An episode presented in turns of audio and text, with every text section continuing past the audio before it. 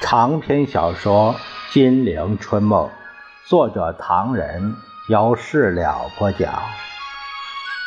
第六集《台湾风云》第二十二回：热心爱国，险桥岭；痛心化镇民。冷酷从事，孙太子窝囊发谬论。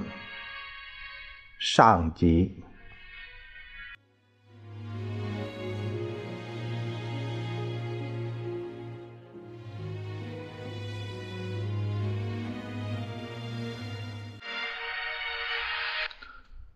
话说目击蒋介石脸色大变，这位洋人也就起立。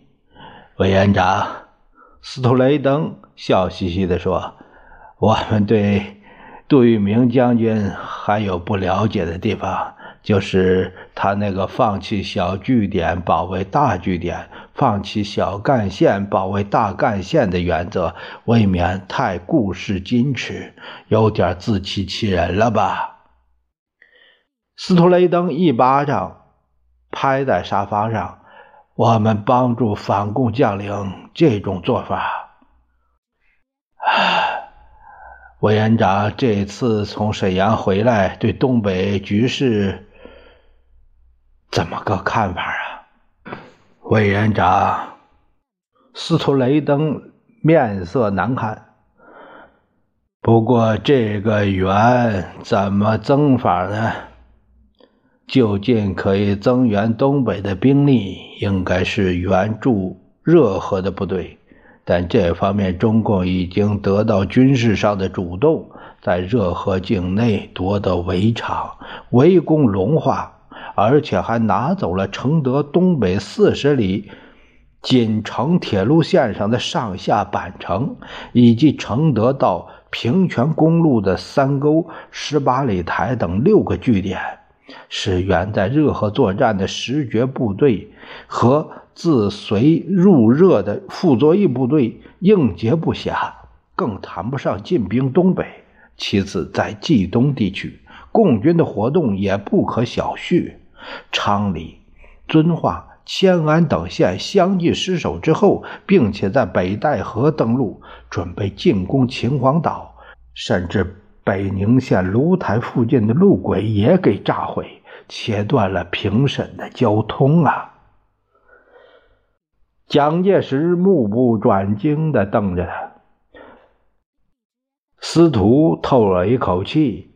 因此，纵或河北境内我方部队可以一时东至，也会感到极大的困难。他轻轻地拍了拍膝盖。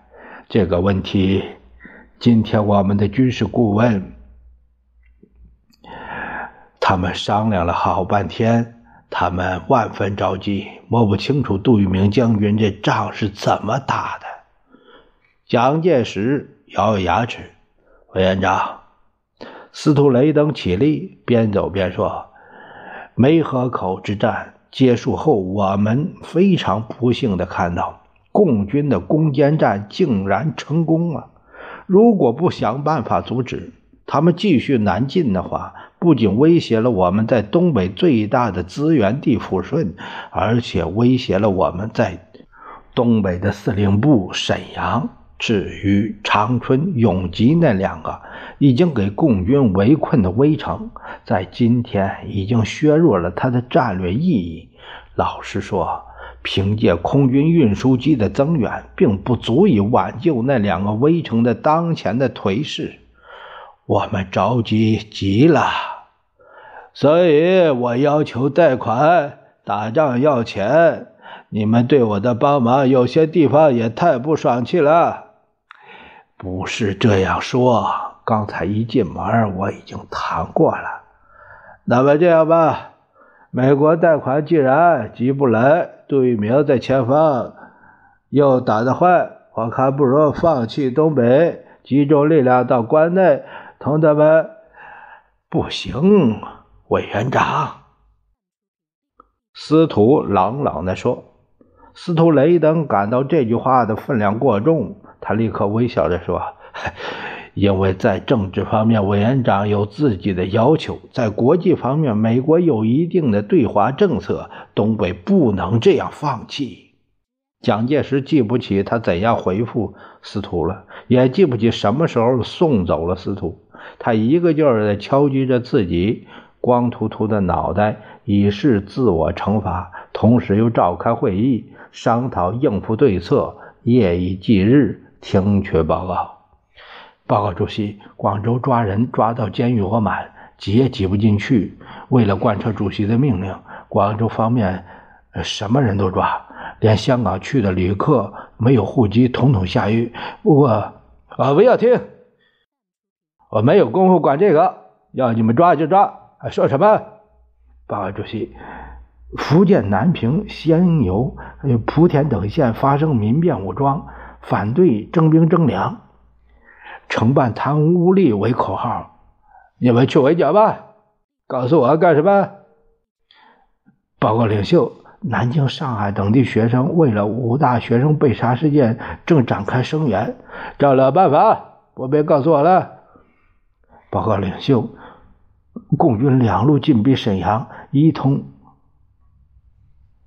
新塞、普兰店进失，西安争夺战激烈展开。蒋介石心头一沉，还有什么？陇东共军夺回华池，湖东南部队损兵两千。晋南情况不佳，汾城失守，淮阴东南酝酿大战。你们说说，我们的毛病在什么地方？老是给对方，给对方横行不法，气死人了。报告委座，有一位高参站起来。知己知彼，百战不殆。共匪昨天有一个广播，是说我们不行的，卑职提议读给各位听听。应该，应该。众将领一起点头。蒋介石以目示意，于是那参谋就读上了。共匪说我们有五大困难不易克服：第一，兵力过于集结，侧翼愈加暴露，易于受到歼灭；第二，由于兵力收缩集结。愈不能包围对方，相反呢，对方倒可以纵横自如。第三，虚息太多；第四是后方空虚；第五，给养困难。行了，行了，蒋介石拍着桌子，够匪的话每一句是对的。为今之计，我们只要加紧安定后方，努力前线剿匪，围着军法论处。咱们大伙看看，蒋介石这番话正应了伍元对申包胥说的那话：“吾以日暮而图穷，只有倒行而逆施了。”话说中国大陆那在那会儿，一方面兵荒马乱，一方面是天灾平壤，老百姓颠沛流离，家破人亡，苦不堪言。蒋介石几时把老百姓放在眼里呢？正当东北局势危急，忽闻粤桂各地水灾泛滥，哀哀灾民走投无路，海外同胞闻讯恻然。港澳同胞及世界各地的同胞正为祖国烽火奔走相告，呼吁和平。没料到两广水灾来得如此凶险，眼看蒋介石是自顾不暇，于是慷慨解囊，展开救灾。香港东华三院、各地商会、同乡会、慈善团体等力拨巨款，且派出专人前往大陆赈灾。不料这些热心的代表们目睹大陆腐败政治，一个个莫不痛心疾首，凉了半截。香港同大陆近在咫尺，什么事都瞒不住。但海外华侨知道的到底没有这么详细。以暹罗侨胞为例，华侨文教界、学生界正热烈支援祖国学生反饥饿、反内战、反迫害的运动。获悉侨胞代表苏军谦自祖国监镇归来，便又借潮州会馆开会欢迎，听他此行报告。侨胞们当然知道，苏军谦看到的事情不可能是华侨兴奋，没料到这事情会这么糟，如此出乎意料。苏军谦报告说：“各位都知道家乡的情形，以及我们暹罗华侨努力赈灾的结果。可是我很抱歉，我没有好消息带给你们。我看到的没有一件好事，好事情不许我们看到。我们在暹罗救荒会的发动之下，在侨胞的热忱协助下。”曾募集巨款，一共办了十四批赈米，回回到祖国各地赈济灾包。虽然只有三十万九千包，但已经尽了我们的心力了。我先说潮汕吧，今天的潮汕简直让人伤心落泪。我一想起来就会落泪，家乡实在太惨了。我在讲赈灾。梅县县长竟拿几百包赈米变卖，得款九千余万，拿来放进银行。这种丧心病狂的事情，给我们监赈团发觉以后进行交涉，日久不得要领，三催四讨之后，才勉强送来份赈米经过的名册来，一看就是假的。每一页都有古古怪怪的名字排列，同一页上甚至同名同姓的灾民三个，且难民的地址、年龄那排列竟然是一个公式，连官方都承认是假的，说造名册不得不这样造法。你们想，天下无耻之徒还有比这个更甚的吗？还有一个县长把几百包赈米赶着好行情卖了。后来市价稍落，又把镇米买进。第二天市价上涨，又把镇米抛出，买来买去，买来卖去。我们赈济团看不过，同他交涉。你们想他说什么？他说这是施赈之前的一种放赈方法。如果不满意，你们可以告他，但一定不会有下文，因为今天这种买卖最内行的是蒋主席。还有啊，又一个县长领到镇米两百包之后也卖掉了。等到发觉被追究时，他回答没变卖，拿去代替公赈了。所谓代替公赈，就是筑公路的工人没有薪水拿，就拿镇米代发的意思。当时的路工有没有拿到米还是个问题。我就问那县长。是发给他们赈米呢，还是拿赈米那换钱发给他们呢？那个县长好久才回了一句官话：“尚待调查。”你们想，他自己做过的事儿还不知道要去调查，那究竟做了些什么，也就可想而知了。慷慨的气氛充满了全场。侨胞们没料到政府官员会腐败到如此地步，个个摇头。还有啊，有三位省议员在汕头办了一间米店，有一天被人发现店里储存的救荒赈米八十包。赈灾团接到报告，派人去质问并加以查封，但当时派去的人竟给这家米店扣留了。我接到消息后，气愤之极，亲自到市警察署要求派警察前来查封。可是警察一听这家米店是某某参议员的店铺，别说去办案了，连吭都不敢吭。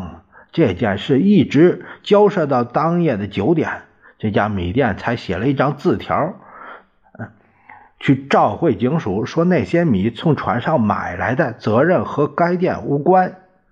以后就没下文了。苏军谦的眼里冒出火来，也蹦出眼泪来。他大声疾呼：“黑暗势力如此猖獗，简直连鬼神都在发抖啊！”在潮汕，我们曾出席一个学校的欢迎会，我把许多亲眼看到的事实说了出来。座上有三位先生当场哭泣。会后，他们告诉我。我说的只是千分之一、万分之一，可怕的事情还多着呢。但从来没有人敢说，因为那批人都是天不怕地不怕。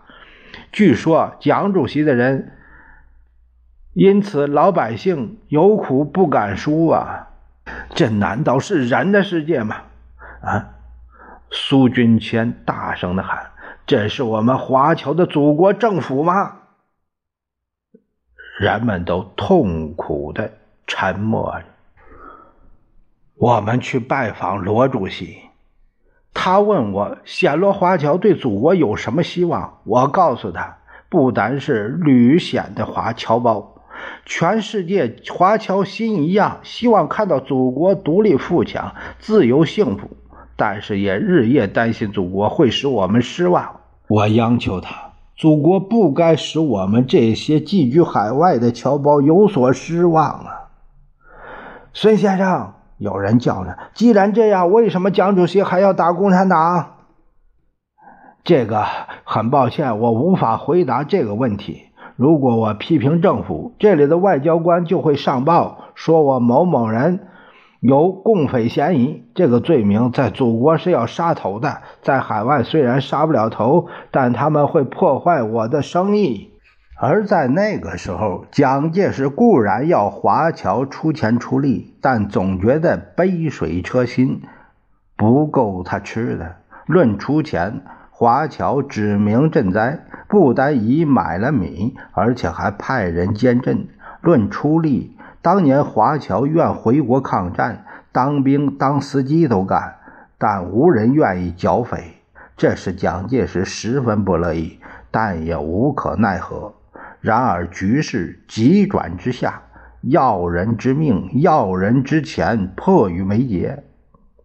蒋介石日思夜想，智囊团也是出尽主意，终于想到了老主意：图借外援平匪，同时反对苏联。